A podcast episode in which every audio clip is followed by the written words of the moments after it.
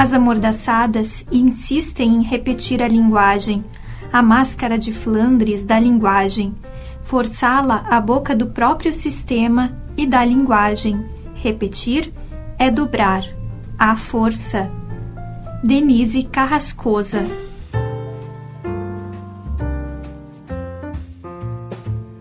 Da Estante, seu momento de leitura com a rádio da universidade.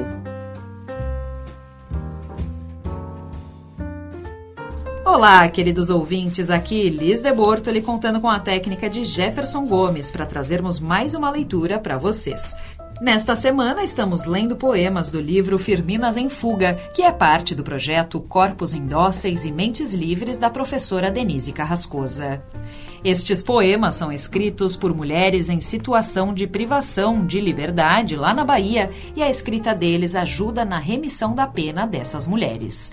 Hoje lemos o poema de Geise Ângela intitulado Liberdade.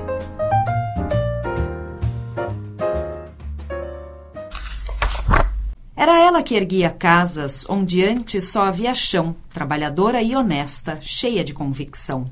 Se desdobrava para dar conta de tudo e não tinha nada nas mãos. Merecia ganhar o mundo, mas só tinha desilusão.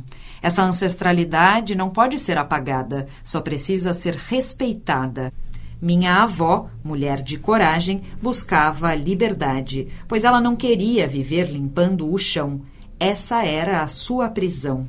A minha voz grita liberdade, resistência e abolição. Dentro desse presídio, presa sem sentido, busco reparação. Minhas vivências não cabem dentro de uma canção. Minha liberdade importa, mas eles fecham as portas. Acham que estou morta, mas eu venho te avisar: o meu espaço vou ocupar. Meu corpo fala, às vezes cala, mas vou continuar. Não adianta a negação. Tenho bem meus pés no chão. Prazer. Meu nome é Ressignificação. Neste programa trabalharam Liz de Bortoli, Mariana Sirena e Guilherme Gabineski.